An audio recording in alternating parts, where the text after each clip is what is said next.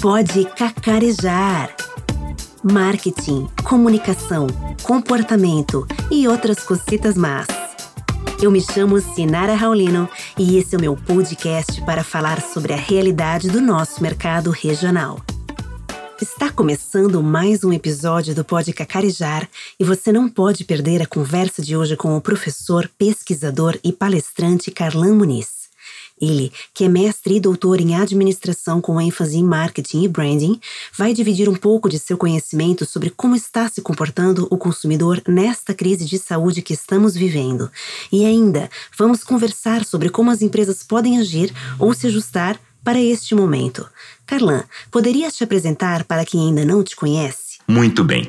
Meu nome é Carlan, eu sou publicitário por formação, sou especialista em marketing e tenho mestrado e doutorado em administração. Mas todas as pesquisas, todos os estudos são sempre na área de marketing, procurando aprofundar o comportamento do consumidor e a gestão de marcas. Eu trabalho muito como consultor e palestrante nas áreas de pesquisa de mercado, nas áreas de comportamento do consumidor e de planejamento de marketing. Então, trabalho tanto academicamente como na área de mercado para apoiar empresas e marcas a construir conexões com seus consumidores. Carlan, o consumidor é a peça-chave de qualquer estratégia de marketing. Qual o impacto da crise de saúde que estamos vivendo por causa do coronavírus no comportamento dos consumidores? Essa crise de saúde, que chega mais forte no Brasil a partir do mês de março, ela altera de maneira forçada ou de maneira consciente o dia a dia das pessoas, a vida das pessoas. E, por tabela, acaba alterando o relacionamento entre qualquer tipo de negócio, de produto ou serviço é, com seus consumidores. Mudando um pouco a maneira do consumidor enxergar as coisas, ou mudando um pouco o dia a dia e os medos dele, automaticamente esse elemento faz com que todo o jogo, todo o panorama se altere e sejam necessárias algumas adaptações. Em que aspectos esse consumidor está diferente do normal? O comportamento do consumidor com a crise ele mudou numa série de aspectos. Na área de comportamento, a gente estuda uma série de aspectos individuais, interpessoais e culturais que impactam o consumo. E uma série deles foi, se não alterado, mas pelo menos ele balançou. Ele mudou ou teve que se adaptar. Eu vou aqui mencionar alguns que me saltam mais aos olhos desde o mês de março, quando tudo isso começou. Primeiro, as prioridades do consumidor mudaram. Se antes eh, tínhamos um, um, investimento muito maior, às vezes em lazer ou no contato com os outros, numa vida fora de casa, em muito, né, em grande proporção, isso foi automaticamente direcionado a nossa atenção, a nossa preocupação em resolver outras coisas. Né? Então, as prioridades do consumidor fazem com que determinados setores da economia literalmente sejam impactados porque não são mais prioridade naquele momento. Por outro lado, uma, um conceito bastante básico em comportamento do consumidor, que são as motivações dos consumidores, também sofreram ajustes. Se antes eu queria, se eu tinha uma preocupação danada com o, o meu ego, com um prestígio, uma, até uma autorrealização, de repente eu me vejo é, muito mais motivado por aspectos fisiológicos, básicos, né? Ou seja, preciso ter comida, preciso ter é, aspectos é, de saúde, de higienização, e eu quero ter segurança eu preciso me sentir seguro diante dessa ameaça. Né, que, no, que nos aflige. Então é bem interessante você verificar como, principalmente no começo, houve um grande susto, as pessoas realmente ficaram procurando por informação, elas ficaram motivadas a buscar informação, depois, é, essa busca por informação diminuiu um pouco a demanda por ela, e aí surgiram outras. Uma demanda, obviamente, por experimentar coisas novas, mesmo diante das limitações que o dia a dia nos oferecia. E depois, hoje, a gente já percebe uma grande busca por lazer, mesmo dentro de casa, mesmo através da, da internet, uma busca cada vez maior por coisas diferentes para experimentar. Em terceiro lugar, uma variável que mudou bastante é o que a gente chama de estilo de vida. Né? O estilo de vida é o que você faz com seu tempo e seu dinheiro.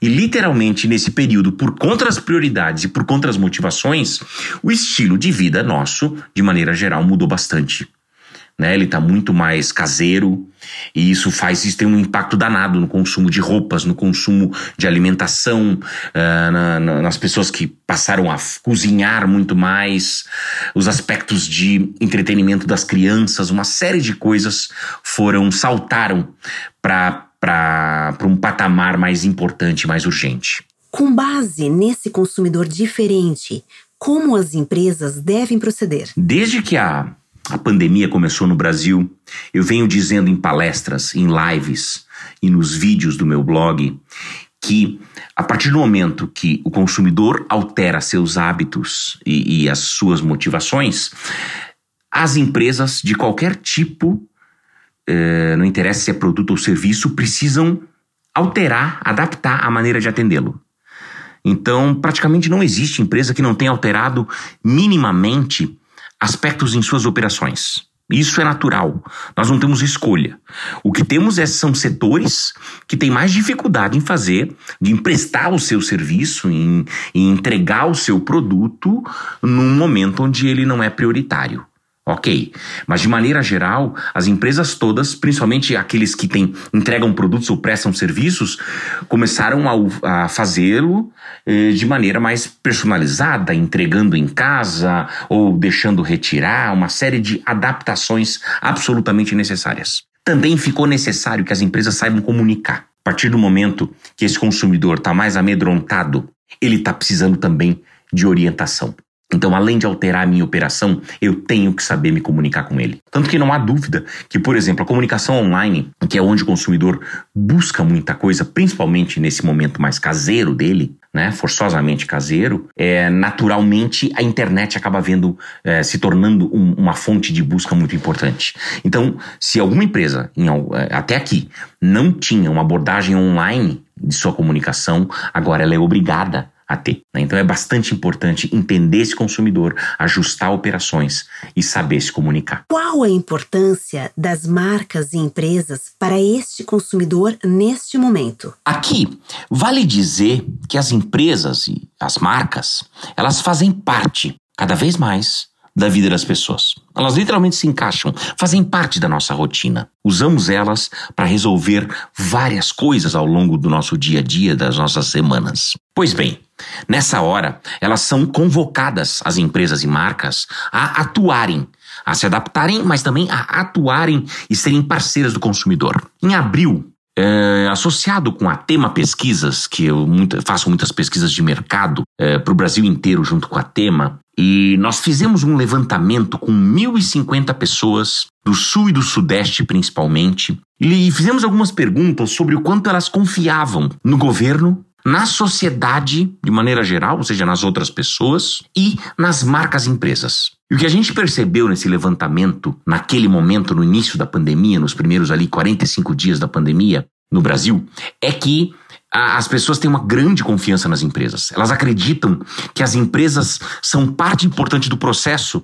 O índice de confiança que as empresas ganharam no levantamento foi até maior do que uh, o, o, o grau alcançado pelo governo, na pergunta, ou alcançado pelo outro, pela sociedade como um todo. Então as pessoas depositam muita confiança que as empresas precisam, as marcas precisam participar, apoiar e ajudar a equilibrar uh, esse, esse ambiente desequilibrado que a gente está vivendo hoje por, por motivos uh, de força maior. Para fazer os ajustes necessários, como uma marca ou empresa deve agir para entender esse consumidor que teve seus hábitos e motivações alterados nesse momento?